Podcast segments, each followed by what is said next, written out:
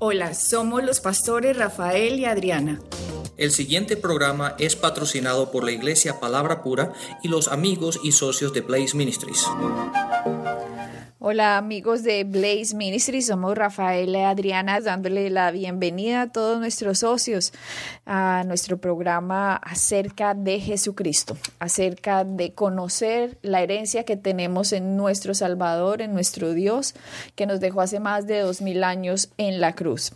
Nuestra página web queda disponible para ustedes y para todas las personas a quien ustedes quieran unir al ministerio, blazeministries.net o rafaeliadriana.com.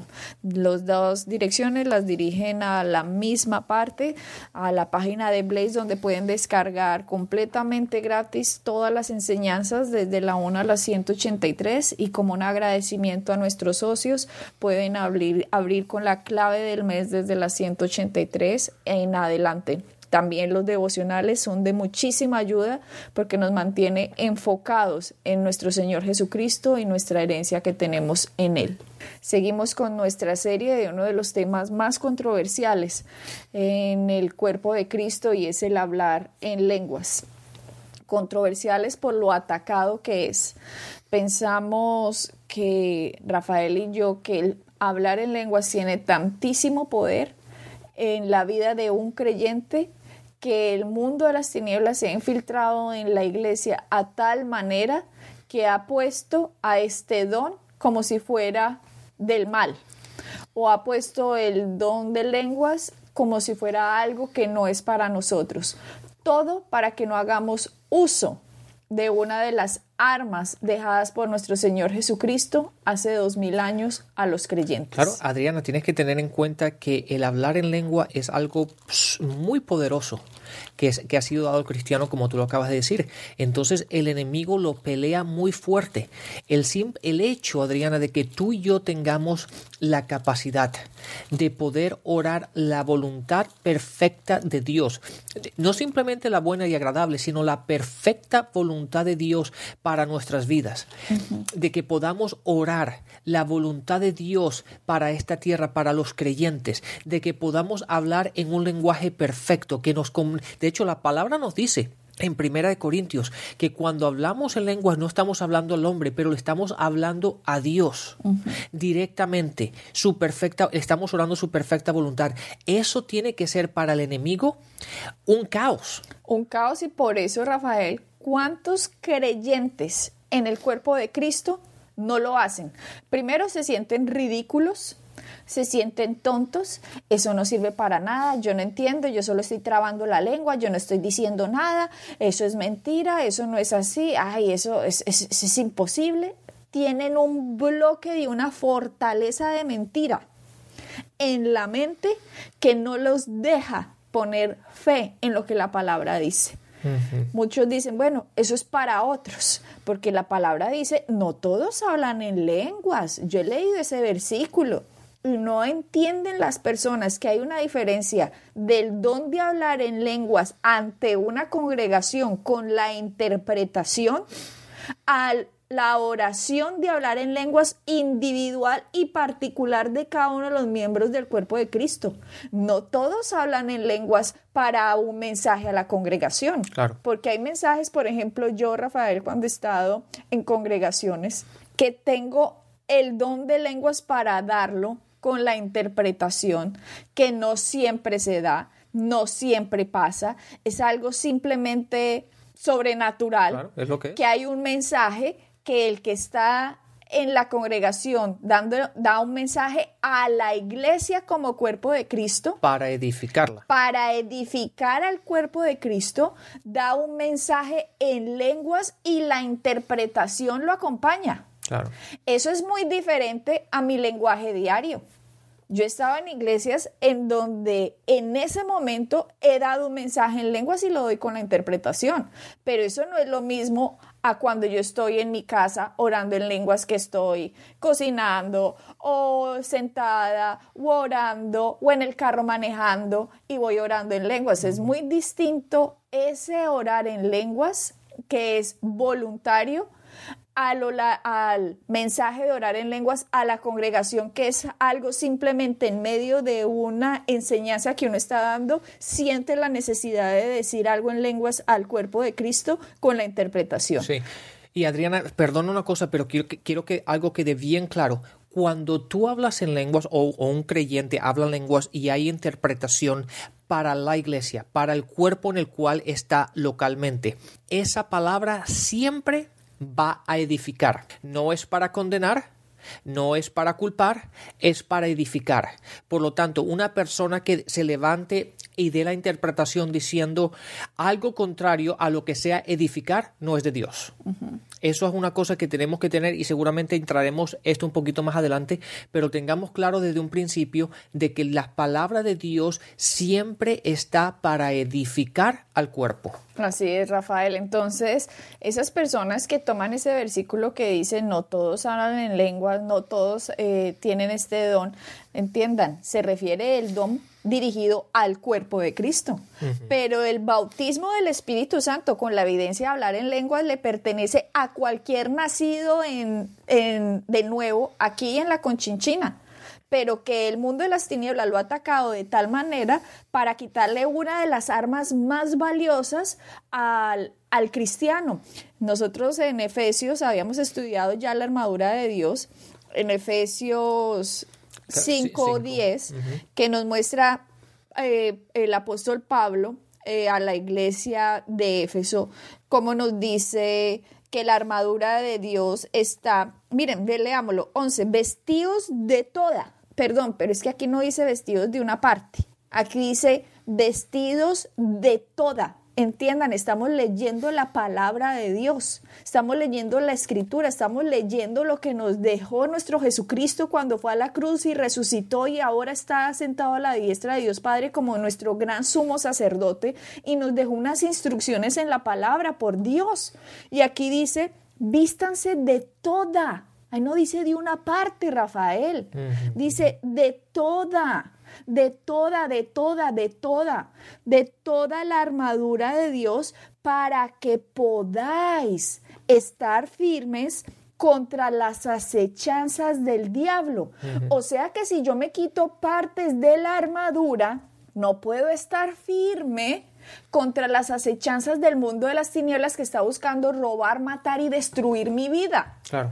Entonces, si el apóstol Pablo nos está diciendo Jesucristo como cabeza de la iglesia, nos ha dejado a nosotros una armadura y nos dice él, vístanse de toda. Y nos empieza a citar la armadura y nos dice, eh, tomar la armadura en el 13. Estoy leyendo Efesios 6, Efesios 6, perdón, Efesios 6, 11 leí ahora donde dice vestidos de toda la armadura de Dios para que podáis estar firmes con la, contra las acechanzas del diablo. El 13, por tanto, tomad toda la armadura de Dios. Otra vez, Rafael, nos la repite como si fuera algo contundente e innecesario. Para el cuerpo de Cristo vuelve y nos repite la misma frase, toda, claro. toda la armadura de Dios para que podáis resistir en el día malo. O sea, hay días malos en nuestra vida. Hay días malos, con malas noticias, con malos informes, con malas, eh, eh, sí, noticias que nos llegan a nuestra vida y nos dice, pónganse la armadura todos los días de su vida. Sepan que ustedes tienen algo legalmente dado por el cuerpo y la sangre de Cristo cuando fue a la cruz. No se la quiten jamás. No es algo que uno se ponga todos los días y se la quita por la noche. No, es algo, algo permanente. Sí, porque de hecho, Adriana, el cristiano tiene que ser proactivo, no reactivo. En otras palabras, nosotros tenemos que estar preparados para aquello que va a llegar, no simplemente reaccionando a lo que ya llegó. Y eso es lo que pasa muchísimas veces en el cristiano, que se relajan simplemente porque las cosas van bien. Pero cuando llega el día de la dificultad, cuando llega el día de la controversia, cuando llega el día que las cosas no van como la persona quería, entonces es ahí cuando empiezan a tomar la armadura, como tú dices, pero en aquel caso ya han sido atacados. Entonces es mejor, como tú dices, el siempre y nunca quitársela, el constantemente estar vigilantes, es estar uh, vigilant, como se dice en, inglés, vigilantes, preparados para cuando lleguen esas, esos momentos, esos días, esas dificultades, es ser, ser proactivos y tener la victoria antes de que la batalla empiece. Esta armadura es poner fe en el sacrificio de lo que Cristo hizo, que Él me ha dejado a mí embestido de unos dones, los cuales yo tengo que tener presente todos los días de mi vida. Por eso cuando empieza Pablo a describirle en el 14, pues dice, estad pues firmes, ceñidos vuestros lomos con la verdad y vestidos con la coraza de la justicia. ¿Cuál es la verdad? Jesucristo es la verdad, no hay otra verdad. Cualquier otra cosa contraria a lo que Jesucristo ganó en la cruz es una mentira. Si usted viene y le dan un reporte y le dice, usted se va a morir de cáncer en tres meses, eso es una mentira que está yendo contra la verdad que Jesucristo dijo que por su llaga nosotros fuimos sanados. Correcto. Esa es la verdad. Por eso cuando nosotros tenemos siempre conciencia y creencia de lo que Cristo ganó, cuando viene la mentira, nosotros estamos protegidos por una armadura donde lo que ganó Cristo es la verdad. Y nos dice, vestidos con la coraza de justicia. Ya estudiamos la justicia, nosotros somos la justicia de Dios en Cristo Jesús. Dios a nosotros no nos ve pecadores. Nosotros, Dios no nos está condenando. Lo que le pasaba a Camilo es que él no se veía justo, Rafael. Él se veía pecador. Era un muchacho nacido de nuevo, metido en el mundo de las drogas y del robo callejero, y el muchacho obviamente nunca le enseñaron el Evangelio, el muchacho se sentía pecador y me escribió Rafael al Facebook diciéndome algo que a mí me empezó a pasar cuando escuché a, Blaze Ministries, es que yo ya me creía que era justo. En medio de cuando yo me estaba drogando, yo decía, yo soy justo en Dios. Yo soy el Hijo de Dios, amado de Dios, soy la justicia de Dios en Cristo Jesús. ¿Qué pasó? Empezó a ponerse la armadura que la religión le había quitado y por lo tanto él seguía hundido en el mundo de la drogadicción. Exacto. Pero ahora se estaba poniendo la coraza de justicia. Estaba entendiendo quién era su Dios y su Padre, quién era su Salvador. Se estaba de nuevo Rafael empoderando con toda la armadura, porque la religión le quita a usted partes de la armadura, pero la orden de la cabeza de la iglesia Jesucristo es toda la armadura la tiene que tener puesta. Sí, mira lo que dice en primera de Pedro 5 a 5.8 dice, sed sobrios, velad, porque vuestro adversario el diablo, como león rugiente, anda alrededor buscando a quien devorar. Date, date cuenta que dice buscando a quién, significando que hay algunos que no puede devorar. Y cuando él ve que nosotros tenemos toda la armadura, tiene que buscar por alguien más. Porque a, a nosotros, al que tiene la armadura, no lo puede tocar. No lo puede tocar. Entonces ahí está la diferencia, como tú dices, el siempre ser proactivo en el hecho de que siempre tener la coraza. Y hoy día, el chico este Camilo, aunque ha pasado por, la, por, lo que ha pasado, él sabe que tiene la armadura, él sabe que tiene que tenerla todos los días, y aunque la tentación está ahí, aunque el, pecado está ahí, aunque la droga está ahí, ya no lo puede tocar. El enemigo tiene que pasar por encima de él y buscar otra parte, buscar otra persona. ¿Por qué? Porque Camilo hoy día vive en la victoria. A otro que ignore la herencia en Jesucristo porque él solo puede robar, matar y destruir a quien no entiende la palabra, Rafael. Miremos el que dice el 5, calzados los pies con el apresto del Evangelio de la paz, de la paz el Evangelio de la Paz. Nos está diciendo Dios, pónganse las buenas noticias de que yo he logrado la paz de los hombres con Dios. Hace poco, Rafael, escuchamos como en una iglesia de miles les estaban diciendo, Jesucristo vino a traer el juicio a la tierra. Ustedes saben qué es eso, es el evangelio de la mentira. Del mismo Jesucristo dijo, yo no vine a condenar a los hombres, sino a que sean salvos por mí. ¿Cómo así que Jesucristo vino a traer el juicio por Dios? Hay que estar muy endemoniado pues para nombrar a Jesucristo que Él vino a traer el juicio. Si Jesucristo hubiera venido a traer el juicio a los hombres, Él no hubiera ido a recibir en la cruz el juicio en sí mismo. Claro. Y nos dice aquí, no se quiten el Evangelio de la paz. El 16, sobre todo tomad el escudo de la fe para que podáis apagar los dardos del fuego del maligno. O sea, no estamos completamente bombardeados con mentiras, continuamente con mentiras. Y la fe en lo que Cristo hizo, en lo que la gracia produjo, hace que nosotros podamos rechazar esos dardos, Rafael. Porque si uno no lo sabe, uno simplemente se deja golpear por el dardo, se lo cree, llega la droga, llega el alcoholismo, llega la culpa, llega la condenación, llega el adulterio, llega la fornicación, llega absolutamente todo y la gente empieza a vivir esclava de algo que Cristo ya lo hizo libre.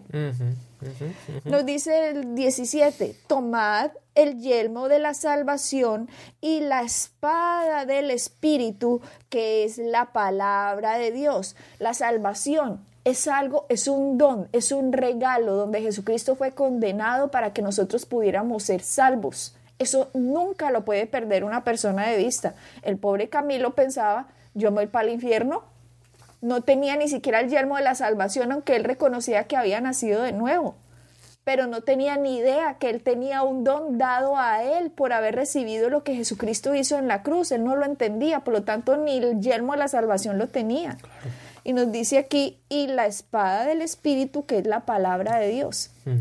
Jesucristo es la palabra. Nos dice Juan, y el verbo se hizo carne, o la palabra se, hizo, la carne.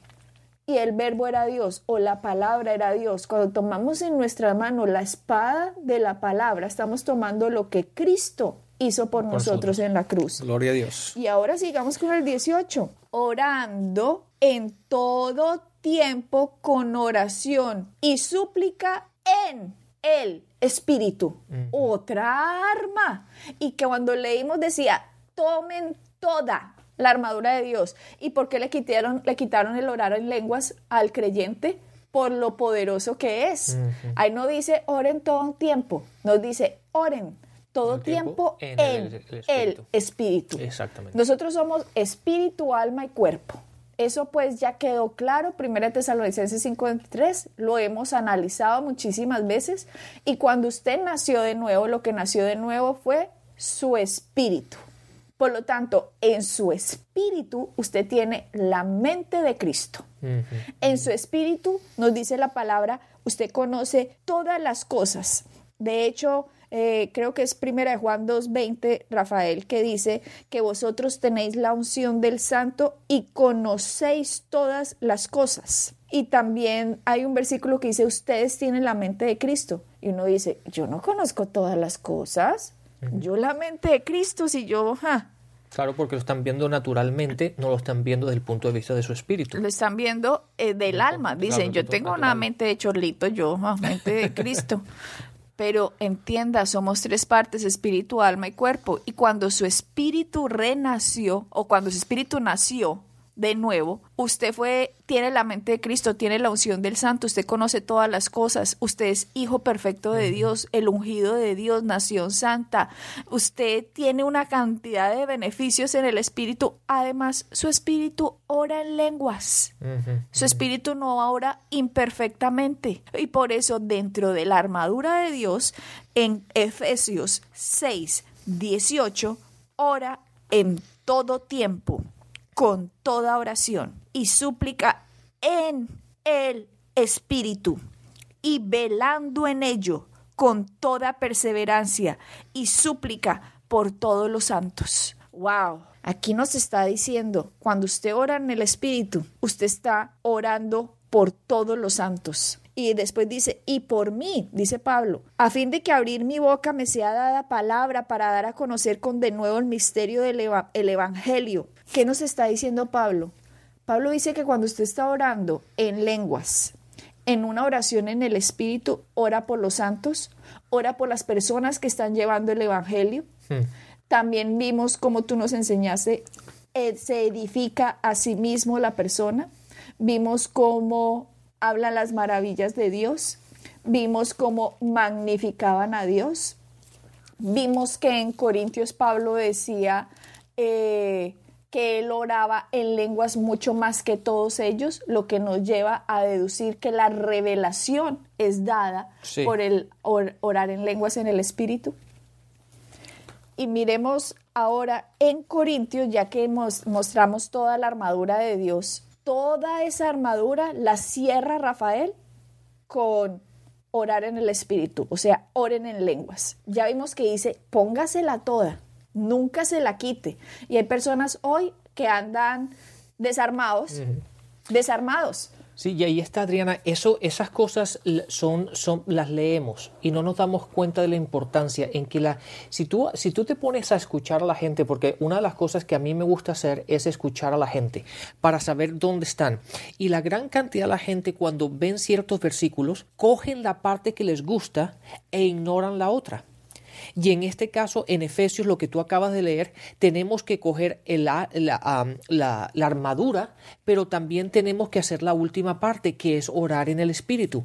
Los dos van conectados, una cosa va con la otra. No simplemente escoger la armadura, pero descalificar lo otro porque el otro no lo entendemos o no nos gusta. Exacto, la descalificación, Rafael. ¿Y sabes por qué descalifican el orar en lenguas?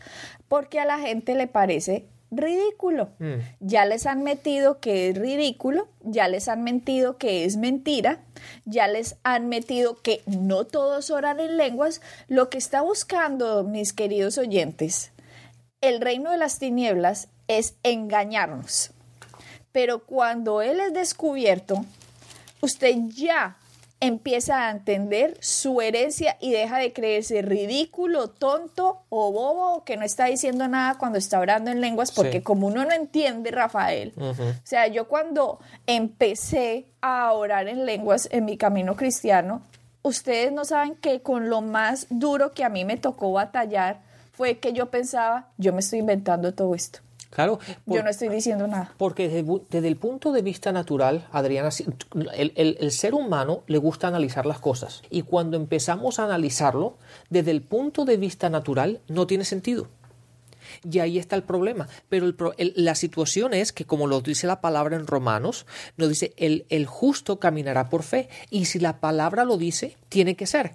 Entonces la gente dice, sí, pero es que no lo puedo entender. Bueno, entonces hágase esta pregunta. ¿Cómo usted puede describir su salvación. ¿Cómo sabe usted que es salvo? Porque no hay, no hay nada evidente exterior. Sí, a usted no le salió una peca o una mancha que lo identifique como salvo. Exactamente, que lo demuestre. Entonces, si no puedes demostrar eso, pero lo aceptas, ¿por qué tampoco puedes demostrar esto, pero no lo aceptas? Ahí está la cosa, en que el cristiano generalmente o la gente le gusta, uh, le gusta simplemente aceptar lo que le gusta o la parte que quiere, pero lo otro lo descalifica. Y no es así. Si vamos a utilizar la palabra como doctrina, como nuestra palabra final en nuestras vidas, en todos los aspectos, entonces tenemos que mirar todos los aspectos, no solamente simplemente lo que nos gusten. Por lo tanto, si la palabra dice que tenemos que hablar en lengua, ese es un don dado al hombre, y obviamente eh, eh, entraremos esto más tarde en, la parte de que hay el don de lenguas para edificar al cuerpo, como lo dijo Adrián anteriormente, como está el, el hablar en lenguas a nivel personal, es algo que nos, que, que naturalmente hablando no tiene sentido. Sí, no tiene sentido porque uno empieza a hablar un lenguaje y uno, la mente la mente del alma, digámoslo así, nuestra alma empieza como así, no estoy diciendo nada. Mm. Por eso a mí me Una cantidad de garabatos. Sí, garabatos en palabras, piensa uno.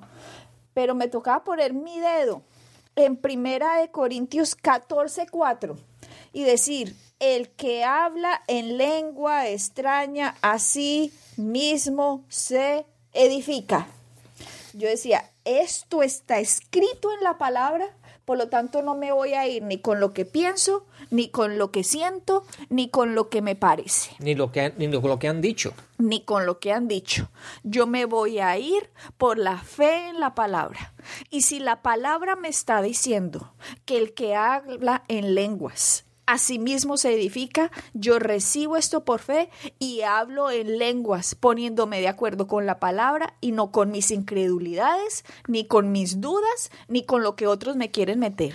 Me voy a poner de acuerdo con la palabra. Y hasta que yo no empezaba a ponerme ese dedo, primera de Corintios 14, 4, mis dudas, mi incredulidad y todo lo que a mí me habían dicho contrario a la palabra, Rafael, me querían ganar hasta que ponía ese dedo ahí y yo, bueno, Adriana, o pongo el dedo en 1 Corintios 14, 4 o pongo el dedo en mi mente.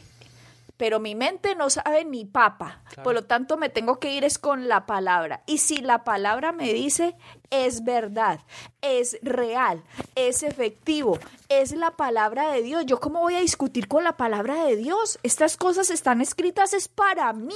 Sí, sabes que Adriana, le voy a decir y le voy a dar un consejo a los que nos oyen. Lo mejor que la persona puede hacer es leer la Biblia por su propia cuenta.